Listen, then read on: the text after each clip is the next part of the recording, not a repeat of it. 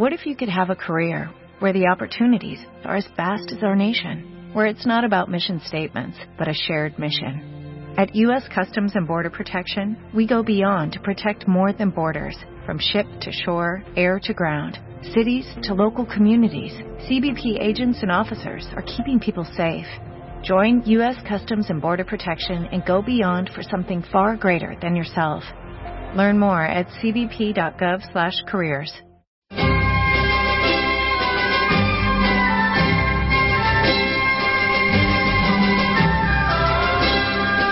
escuchando Libertad Constituyente.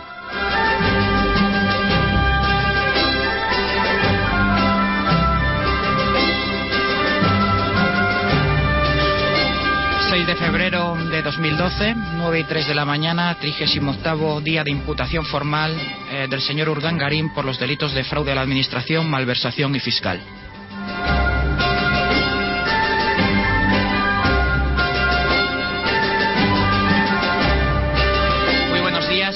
Bienvenidos otro lunes a Independizar la Justicia. Les habla Pedro Manuel González.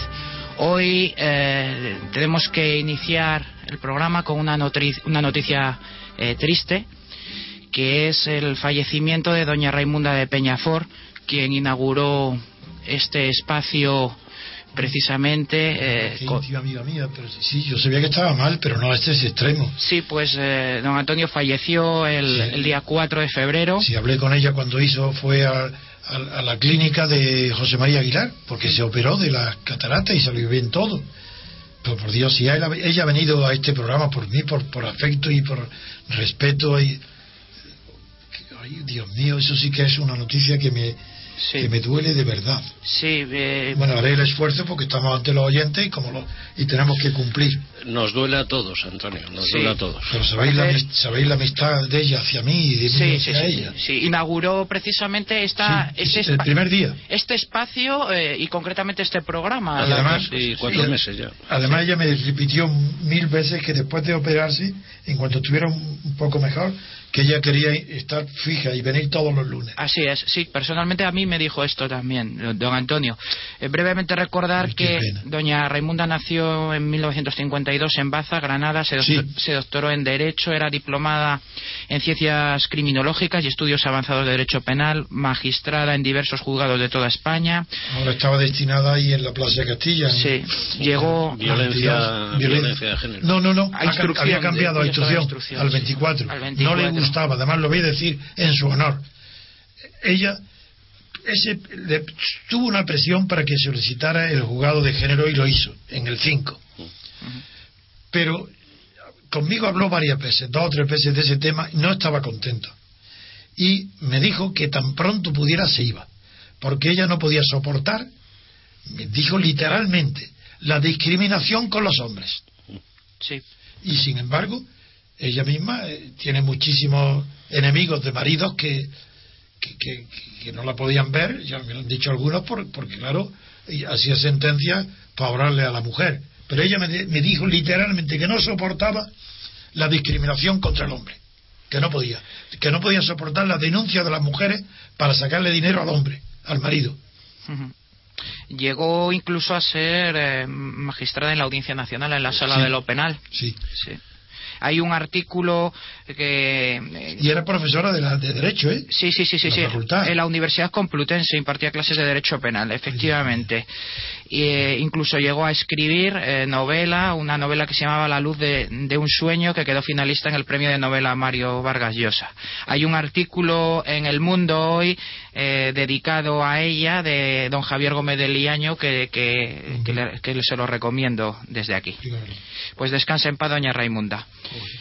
Eh, bueno, pues tenemos que, Hay que que reponerse. reponerse y seguir en la actualidad. Mm, eh, como no, el caso. No, vamos a hacer lo que ella haría. Efectivamente, hay que seguir para adelante.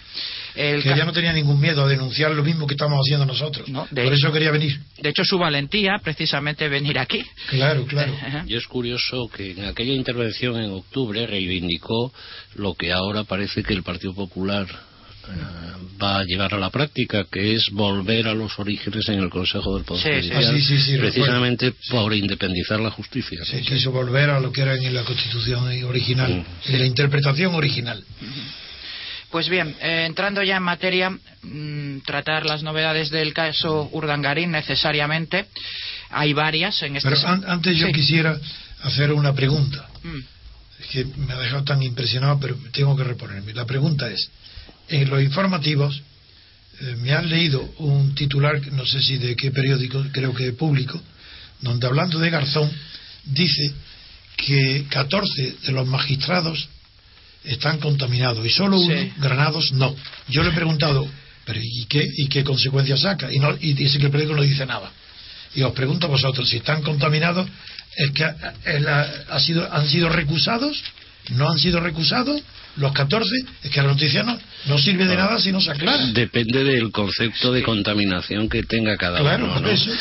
Porque lo cierto es que Si no lo y, y lo hemos, y lo hemos dicho aquí, Garzón ha, ha tenido la extraña virtud de eh, rozar la unanimidad Sí, en el seno de la Sala Segunda del Supremo a la hora de ver rechazados sus recursos en los tres procedimientos Sí. que existen contra él.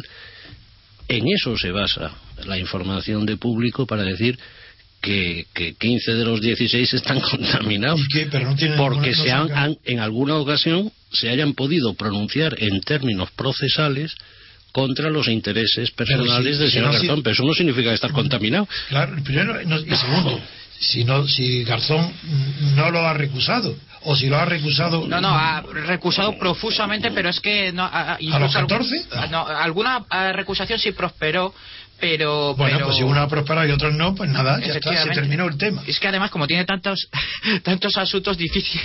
Pero vamos, Yo, yo no sé por qué el periódico dice esto. ¿Qué pretende? Que además, siendo público un periódico rival del país y el país defienda a Garzón, el público no.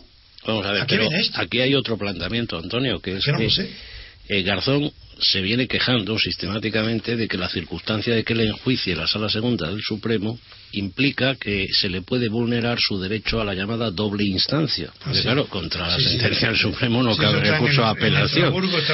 Claro. Y por eso dice, no, que, que quiero recurrir ante la sala del 61 contra una eventual sentencia condenatoria. Bueno, mire usted, usted no diga tonterías, porque si usted de verdad. se cree eso del derecho a la doble instancia, No, no, no, es que- pues tenía una fórmula muy sencilla, que era haber pedido la excedencia como juez, porque entonces perdía el aforamiento y ya pasaba a ser un ciudadano normal al que se le puede enjuiciar. Ah, es con. Su derecho a la doble instancia en su plenitud. Y, y sobre la base además de que entonces no se produciría esa contaminación de la que él se queja.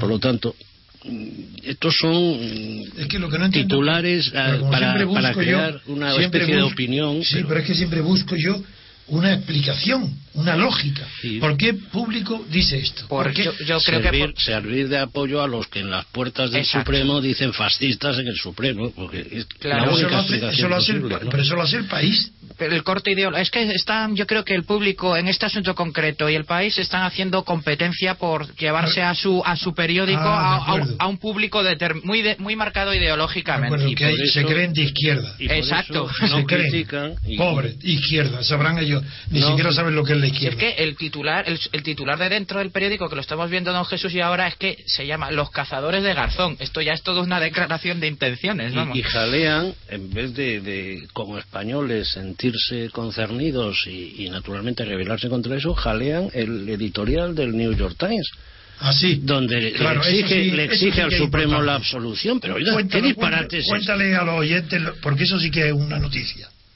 Que el New York Times, que Garzón ha dejado allí una red clientelar Claro. con la universidad, con los amigos, que llega hasta que el New York Times se equivoque también. ¿Y qué es lo que ha dicho? Pero, eh, eh, critica todo el proceso y exige del Tribunal Supremo Español la absolución. Pero sobre todo ¿Y en, qué sabrá él? en un clima como es el anglosajón, donde el content of court este, Bueno. la- eh, pues es, es una institución que impide que la- esa presión de los medios de comunicación sobre los órganos jurisdiccionales, pues lo allí hace. lo hacen. Y nosotros como españoles, ante una intromisión en nuestra soberanía no, eso es un desprecio hacia España. ¿eh? eh, que nos consideran como África. Es increíble. Y digo yo que si tendrá algo que ver que precisamente los cursos eh, subvencionados de Garzón, que son el tercer procedimiento que tiene pendiente, sea en Nueva York también Claro, precisamente. Vamos, Y- y- uno que es mal pensado, pues se y una universidad como de esa la, ciudad. la concernida en Nueva York que se niega ante nuestro Tribunal Supremo a dar A el cumplir, detalle a cumplir lo que de las cantidades percibidas. Nada, nada, nada. Es- eh, eh, Garzón ha estropeado de verdad todo lo que ha tocado, incluso la relación con Estados Unidos. Sí, pues ya que estamos en el asunto Garzón, eh, para entrar a- en el mismo, bueno, mm, decir que las novedades eh, respecto precisamente a- al juicio de la causa general del franquismo, eh, ese delito de prevaricación, eh, se han desestimado ya en, lo- en los términos procesales las cuestiones previas. eh, Sí, eso fue el primer día. Lo que también habíamos anticipado. Ah, que lo habíamos aquí, anticipado. Porque Que no tenía mucho ahora vienen sentido. los testigos ya. Sí, eh, vienen los testigos y sobre los testigos, don Antonio, le, le quería preguntar yo a usted Sí. que, qué aporta a la causa todo este rosario de testigos eh, contando pues las, la- Pues las contesto. desgracias familiares. Cero. Claro. Vamos Cero. a ver, este procedimiento, No si es por prevaricación, basta con las resoluciones judiciales firmadas por Garzón. Es un juicio en el que la prueba hecho. es la documental, nada más. Exactamente. La, Es que la prueba- cero. la- Ah, Ahora sí que hago una pregunta y esta vez a Jesús por la, bueno, casi siempre lo hago, pero a Pedro también, pero a Jesús por su tu experiencia, porque ha sido cargo en el Ministerio de Justicia y es- porque yo siempre que me han preguntado digo, bueno, ¿y qué tenían que hacer estos testigos que dice que en ninguna parte? Yo creo que la solución legal, la legal, era que todo aquel que quisiera encontrar los cuerpos de sus padres o de sus abuelos y darle un entierro o darle un cementerio donde pudieran visitarlo, la solución era solicitar el permiso de la excavación a la autoridad administrativa. Y si la autoridad administrativa lo negaba, poner un recurso contencioso. Evidente. Y no hay otro camino que ese. ¿Cómo puede haber camino penal para eso? Es que es lo que lo que no comprende ni New York Times ni nadie de los ni ningún periódico que no quiere entender. Pero además, Pero ¿qué tiene que ver aquí lo penal? eh, precisamente de lo que se trataba con la ley de memoria histórica, eh, una de Sí. sus escasísimas virtudes era facilitar ese cauce, Claro. pero lugar a lugar. Caso a caso. Claro que digo localmente, localmente. Exactamente. Desde el punto de vista territorial, la autoridad administrativa- nadie pensó nunca en unificar en un proceso todas las exhumaciones. Eso era imposible. Eso era un disparate. Bueno, Eso sería pues como volver al Valle de hizo- los Caídos. Este lo hizo Hacer otro Valle de los y Caídos. abrió una suerte de ventanilla donde todo el que tenía y todas las familias españolas tenían víctimas de un bando y de otro, pues puso una especie de ventanilla allí en la Audiencia Nacional para que todos Por eso me poner sus papelitos. ¿no? Cuando uno de los tri- del tribunal, lo he visto en la televisión, le pregunta a una de las mujeres que está declarando como testigo, le dice, ¿y por qué han acudido usted a esta vía, a la audiencia penal? Y dice, porque no teníamos otra. ¿Y dice, ¿y dónde está aprobado eso? Que no En tuvieran absoluto, otra. En absoluto. Han probado documentalmente que han ido a la autoridad administrativa y la ha rechazado. Ah, eh, Que, pruebe- que hubieran probado que, no, que ninguna parte tenían acogida. Y eso no lo han probado. De todas formas, lo que sí es cierto es que tampoco han conseguido su objetivo.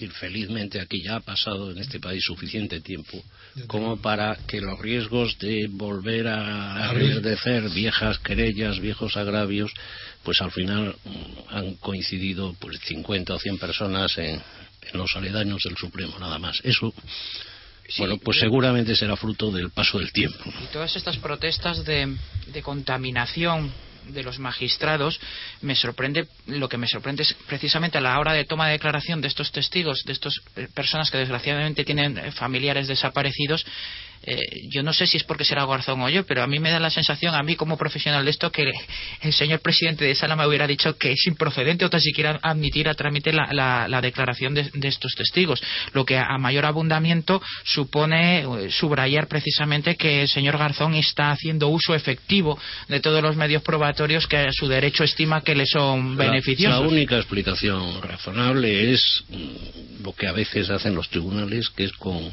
una administración excesivamente benévola de, de sus facultades en relación con el derecho de defensa del imputado, cargarse de razón para una sentencia condenatoria. Es decir, usted no podrá quejarse de que no se ha podido defender como Dios le ha dado a entender. que no haya Pero excusa, vamos. Por eso le que no, que no haya por dónde cogerlo.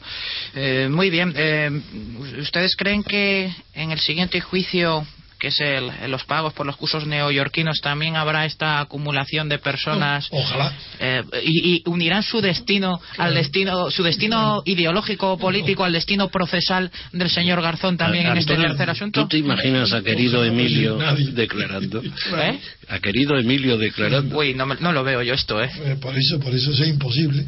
Pero, pero lo van a citar, ¿eh? Precisamente también eh, don Jesús traía la noticia de que eh, en, en el órgano al que pertenece Garzón, aún, aún pertenece, está en suspenso, que es la Audiencia Nacional, eh, estamos en proceso de nombramiento de presidente de sala, ¿verdad, don? Así que ahí hay una competencia bastante Hay seis candidatos. entre Bermúdez y sí. Sí, Bermú- eh, eh, sí eh, el señor Gómez Bermúdez, el señor Alonso Guevara, eh, doña Teresa Palacios, también el juez Grande Marlasca, Sí, ese grande Marlaska. el señor sí. Martínez Lázaro y otro magistrado también, el señor Nieto también. ¿Y tenéis indicio de quién está ante el Supremo más Es o ante el complicadísimo. Consejo General del Poder Judicial? Es complicadísimo porque evidentemente Javier Gómez Bermúdez pretende la, reelección, sería la segunda. Hay que recordar que en su día su nombramiento fue revocado por la sala tercera de lo contencioso del Tribunal Supremo. ¿no? Sí. Pero no fue motivado por lo del libro de la mujer, ¿no? No, no, no. No. Lo que sucedió fue que lo que no estaba motivado eh, suficientemente eran sus nombramientos, ¿no? Eh, en su momento los vocales de procedencia ideológica próxima al PP fueron los que le promovieron a la presidencia de la Sala Penal de la Audiencia Nacional. Hoy parece que esas relaciones ya no son tan sólidas, eh, por lo que mm, los vocales que se dicen conservadores posiblemente no viesen con buenos ojos una tercera reelección. Eh, fue quizá el juicio del 11M lo que sirvió para romper esos lazos, las expectativas que quizá pudieran tener algunos sectores sobre la, la presidencia de aquel tribunal por Gómez Bermúdez y la, y la ponencia de la sentencia. ¿no? Sí, aquí es que, claro, mm, si Gómez Bermúdez no sale reelegido y sale otro, ¿qué va a pasar? Eh, La eh, cuestión es que mm, de los siguientes quizá fuesen o Alfonso Guevara o, o Teresa Palacios los Mm. mejor posicionados, ¿no? Pero todos tienen sus pros y todos tienen sus contras. Lo que sí es cierto es que mm, en el horizonte más próximo de esta sala va a estar eh, la actitud en orden a, a la política penitenciaria referida a los presos de ETA. Sí. ¿no? Porque inexcusablemente tendrán que informar las solicitudes individuales de indulto que se vayan produciendo y tendrán que ver sobre que todo. tú, tú esperas el indulto. Yo creo que sí, que, que habrá indultos. Por lo menos eh, el actual ministro no, no ha terminado de despejarlos. Han dicho una tontería de libro, vamos, que es que la, la amnistía está prohibida constitucionalmente y eso es un disparate jurídico, lo cual no significa que yo defienda la amnistía Sí. para No, los presos de ETA, no, ni no, mucho no, no. menos. ¿eh? Y- pero, pero sí. Pero la amnistía es para los no condenados. Eh, sí, sí, evidentemente, pero es que hay muchos que están por ahí fuera y sin que se les hayan abierto causas y posiblemente habrá que dar Pues solución. como en la eso, película del zurdo. Es que, por cierto, la actriz que interviene ahí, que es Lita Trujillo, me ha pedido que, la, que la invitemos un día que viene a contar la película.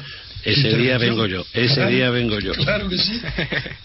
También, además, eh, Nos lo agradecerán los oyentes. Por que venga a explicarla, porque fue con Paul Newman y, y, la, y una película de trascendencia.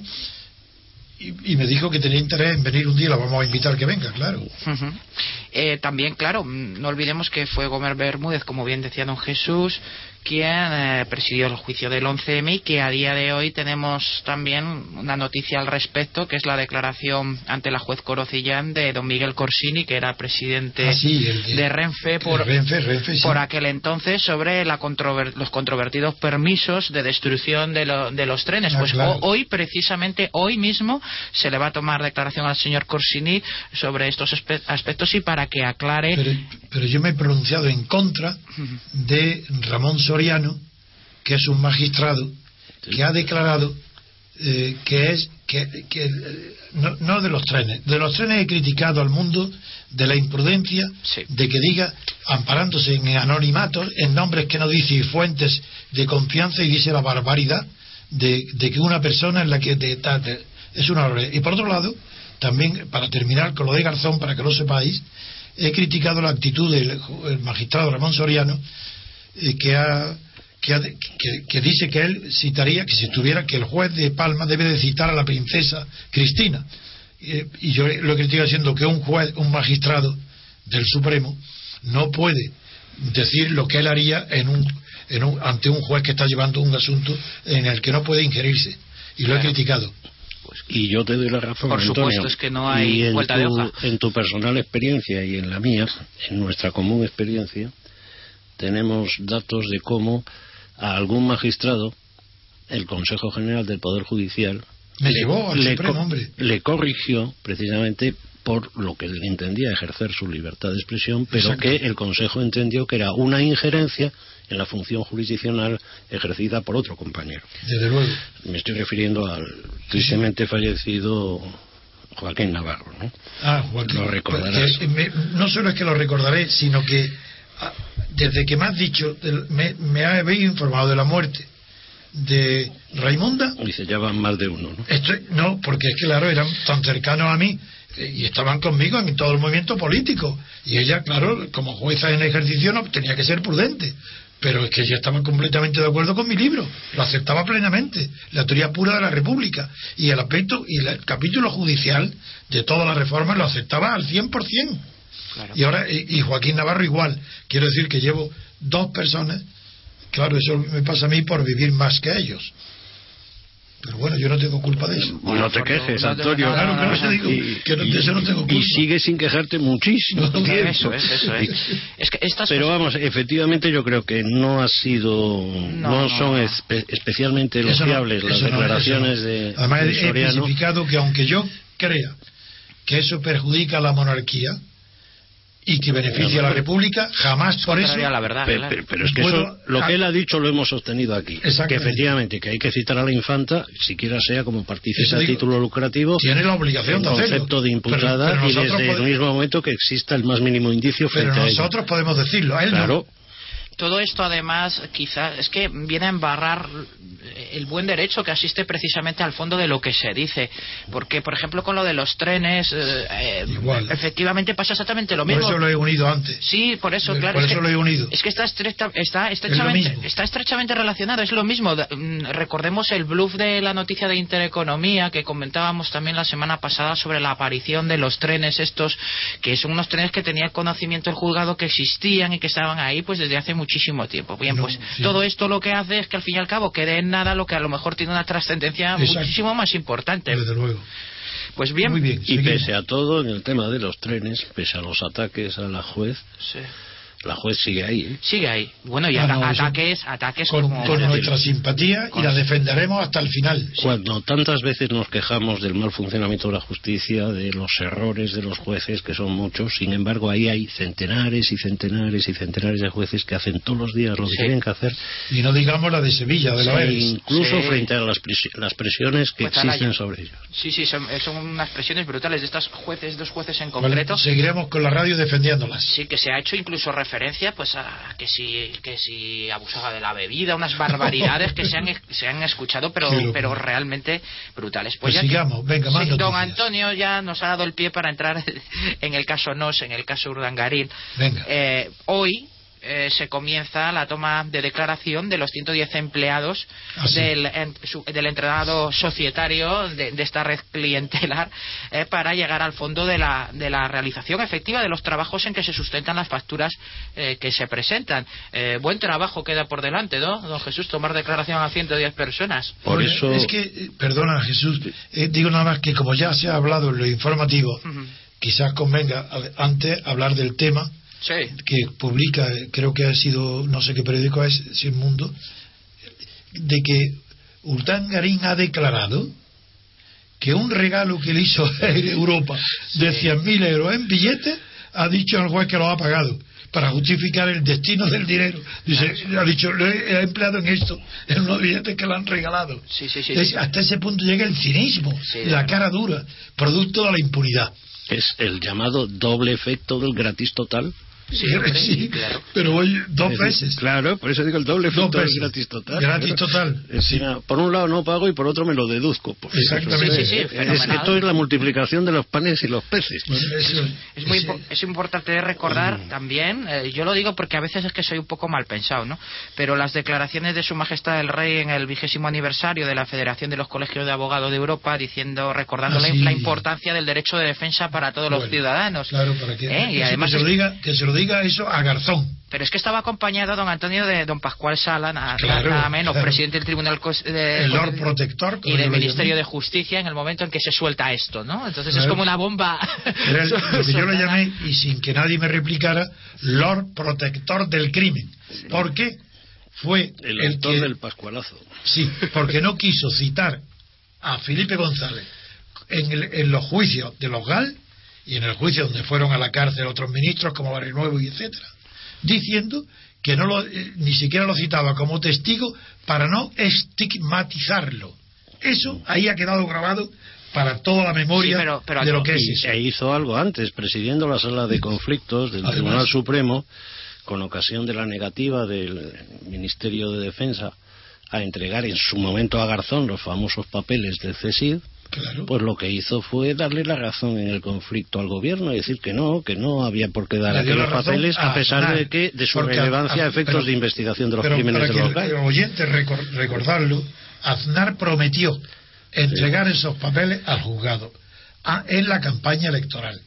Gana, toma posesión y niega entregar los papeles a nadie. Un día de agosto, por aquello de las vacaciones veraniegas del año 96. Sí. Sí, sí, A sí. pesar de eso se provocó un gran escándalo. Pues Eso. nada, ahí está. Entre ellos, yo que escribí varios artículos.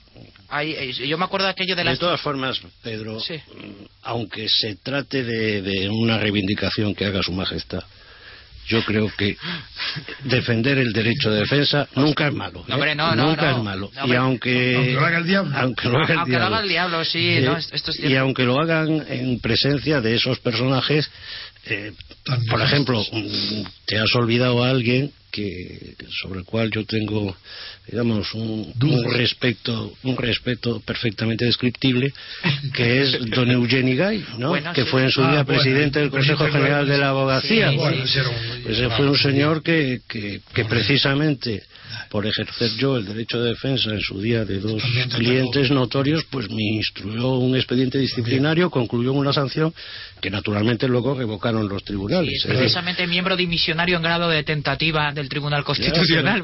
Pero una persona como esta que desde la presidencia del Consejo General de la Abogacía pues Sí. ataque el derecho de defensa como lo hizo en aquella ocasión Es pues, el colmo. Sí, sí, el colmo. El colmo como lo que decía Pero, sí- pero sigue, eh, Pedro, Sí, sigue. También respecto a este asunto, más novedades que hay. Pues efectivamente, el mundo ha publicado que, mm, que eh, Iñaki Urdangarín y la infanta Cristina no solo pagaron con dinero público desviado de Aizon la reforma de su palacete de Pedralbes, sino que también de los datos sobrantes y documentos en la instrucción eh, se infiere que sufragaron con dichos fondos el acondicionamiento de su mansión en el barrio de Chevy Chase en Washington DC, en el que viven actualmente y desde que dejaron en España. Sí, no solo eso, sino que ha habido también unos informes publicados en la prensa en que cifraban que la reforma del Palacio de, de Pedralbes o de, de Barcelona, Sí. eh, que la reforma había costado otro tanto, que, había- que en total había costado entre 14 y 15 millones la adquisición y la reforma. Eso es.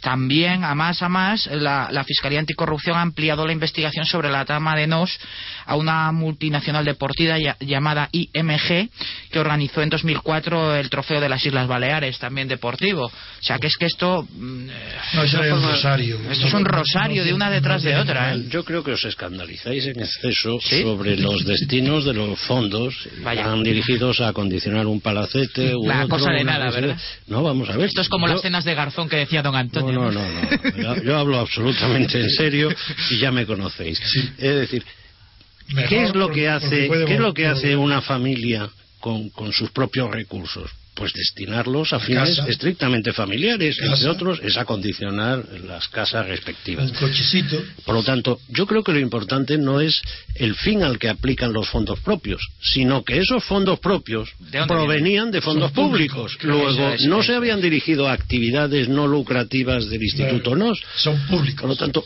¿qué es lo que se está revelando con, con ese destino de tales fondos? Que efectivamente, cuando los captaban, no era para el Instituto NOS, era para los bolsillos privados de don Ignacio Urdangarín y de doña la infanta esta. Y ni un solo segundo. Doña Cristina, vamos. Ni un solo segundo pensaron que podía tener otro destino diferente que el de su bolsillo. Exactamente. Ni un solo segundo. Y por eso no se recataron en hacer Nada. el empleo que hacían. Pero porque consideraban que estaban haciendo uso Pero- de sus propios fondos. Vuelvo a repetir, si dice Urdangarín, ¿por qué no voy a hacer yo como los demás? es evidente que estando casado con la no, pero. Pero, el acondicionamiento de la zarzuela se hace con fondos de presupuestarios. No, directamente. No, no, no, no, no, no, no, no. Que estoy yo no, estoy hablando, no, no, que yo no estoy hablando de eso.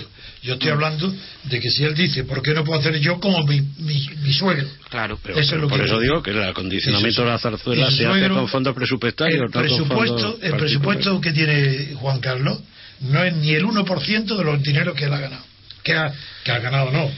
Que se ha llevado, sí, que han sí. dado. Sí, claro, claro. Bueno, por otra parte, mientras tanto, y, y con todo esto, el señor Urdangarín está encerrado, parece ser, a cal y canto en el despacho de su abogado en Barcelona, bueno, para preparar su declaración. Mientras tanto, su, su socio y también imputado, don Diego Torres, pues parece que pide protección para el día de la declaración, no sea que se lleve un lechugazo o un, o un tomatazo que... Lo único que me ha gustado del, del magistrado que ha metido la pata, de, rey, de este Soriano, Soriano, es que ha dicho, hablando de la princesa, diciendo que tienen que llamarla, dice, porque además no es tonta, no parece tonta. Y eso es verdad. Luego admite que en supuestos relativamente similares la señora Sí. sea tonta. Y, y a este no le acusan de machista. No. Sí, sí, sí, sí, sí, la verdad es que era No, ha para... dicho, además, no parece tonta. Sí, sí. Y, y digo, yo, es verdad que no lo parece. La verdad es que mm, don Diego Torres, socio del señor Urdangarín, parece que teme que se morte un circo a la, a la entrada del juzgado el día que Como el vaya. de Garzón. Como, como el de Garzón. Hombre, aquí no sé si habrá mucha gente. Yo no veo a mucha gente ahí Hombre, si apoyando, haciendo de, de, Hombre, de clac eh, no. en la entrada del Con que juzgado. vayan los empleados que van a quedar en el paro, pues ya tiene suficiente clac. 110 que van a citar, pues, Pues ya ya hacen un- una buena piña, ¿verdad? Claro. Que ha, ha utilizado unos términos porque incluso ha, ha llegado a sugerir Sí. el objeto arrojadizo Sí, que hablaba de ideas. tomates. ¿no? Sí, de tomates y ¿Quién, lechugas. quién ha dicho eso? Eh, Diego Torres, el, el socio del señor Urdangarín. Ah, Ha ah, pe- que ha pedido amparo. Ha pedido protección policial porque tenía miedo de que le tiraran tomates y No, demás. policial Produ- no, al juez, ¿no? Sí, sí, sí, sí, sí, que el juez organizara un dispositivo porque tenía miedo a ser objeto de sí. agresiones No, pero- hortícolas, al Lo que pasa es parecer. que yo creo que ahí se equivoca, al margen de la, de la broma y de, de- de- Eso de lo que eso, de lo chungo del asunto. Sí, sí, sí. Pero lo cierto es que el juez tiene una salida muy sencilla, que decir, no, oiga, es que, es que ustedes al juzgado entran por fuera, ¿no? claro. Entonces, Claro. eso no es mi competencia. Claro, claro, claro. Eso en la calle. Eso fue una anécdota histórica, eso de por fuera y por dentro, que hizo el entrañable Íñigo Cabero cuando era ministro de Justicia y se le fugaron unos presos. Sí. Y Ah, entonces, dijo que no era su competencia. Claro, y entonces en la interpelación parlamentaria alguien le pasó un papel del ministerio, claro, y dijeron, no, no, no, no es nuestra responsabilidad, eso es de interior, que es la vigilancia, y claro, ¿pero cómo? Y dice, "Pues sí, porque se escaparon por fuera. Sí. Entonces la competencia de la vigilancia exterior es de interior y la de dentro es de prisiones. Pues dice, no, es que se escaparon por fuera. Sí, sí, sí. Eh, en este particular asunto, mm, también hay otras novedades. Ha sido que el juez Castro, el juez Me estoy olvidando de no puedo lo de. Raimunda, ¿eh? Intento reírme si quiero, pero no. Sí. El juez Castro pues ha rechazado el recurso del señor Matas también en- sobre su deci- decisión de que acudiera como imputado en esta pieza en concreto. Él pedía ir como testigo, lo que tampoco parece que tuviera demasiada, demasiado sentido, ¿no? Don Jesús habiendo sido imputado en el resto de las piezas eh, de las actuaciones. Yo eso no, no tengo información Sí, detallada, eh, pero... don José Castro, eh, le cito, cree absurdo pretender que al expresidente balear, don Jaime Mata, se le cite en calidad de testigo y no como imputado en esta pieza, ya que siempre ha ostentado la condición de parte eh, personal. Y en todo caso, eh, desde luego, es superior garantía para matas. Yo estas cosas nunca las entenderé de por qué se quejan cuando uno es citado Es- con más es garantía. favorable. Sí, eh, supone una mayor garantía Claro. para, para nuestros oyentes, Venga. quizás que no sean eh, expertos en derecho deben de saber que un- el derecho a defensa, cuando una persona va como imputado, le permite mentir.